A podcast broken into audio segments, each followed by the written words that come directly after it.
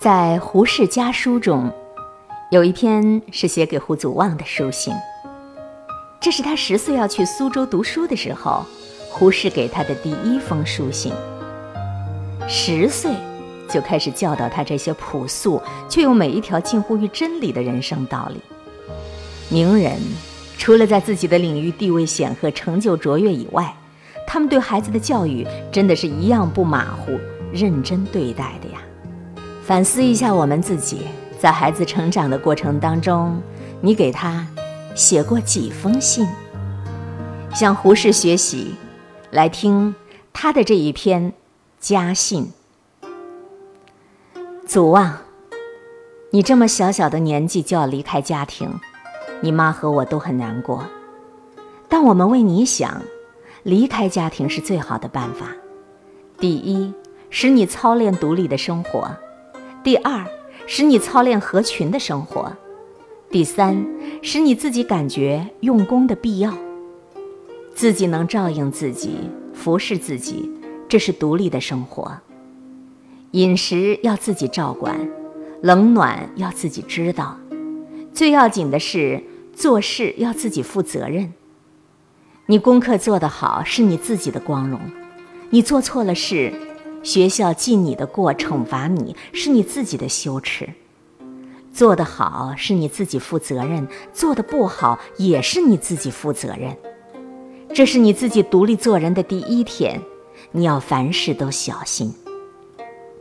你现在要和几百人同学了，不能不想想怎样可以同别人合得来。人同人相处，这是合群的生活。你要做自己的事，但不可妨碍别人的事；你要爱护自己，但不可妨害别人。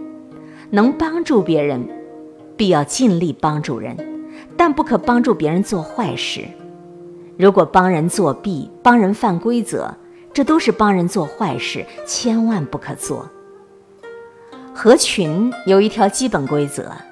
就是时时刻刻要替别人想想，时时要这么想：假如我做了他，我应该怎么样？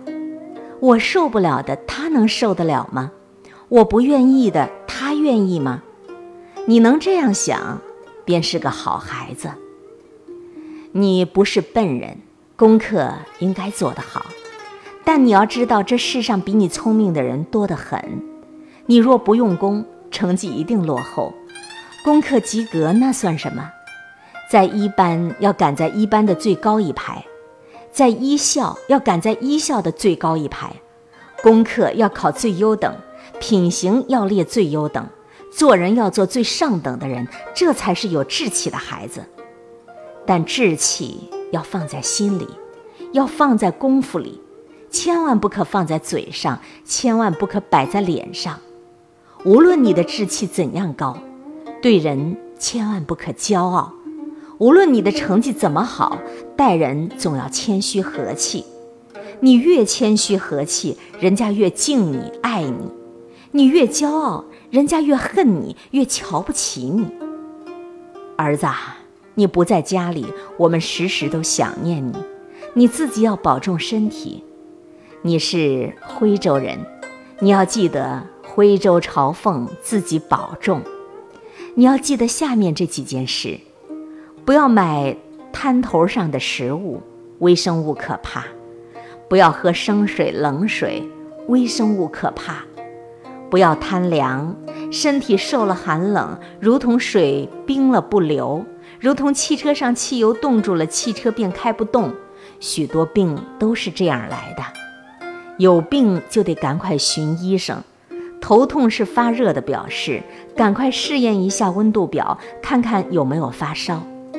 两脚走路觉得吃力，就要赶快去看医生。学校里饮食滋养料不够，所以每天早晨起来要吃麦精一汤勺，也可用糖浆替代，涂在面包上吃吃看。这几条都是很要紧的，你可不要忘记了呀。可怜天下父母心呐！大人物若胡适，也免不了有这样细心的叮咛。刚才我们一起听到的是选自《胡适家书》当中写给他十岁要去苏州读书的胡祖望第一封书信。名人之所以为名人，不仅仅是在自己的领域地位显赫、成就卓越，对于孩子的教育一样不马虎。虎父无犬子，孩子就是我们的复印品。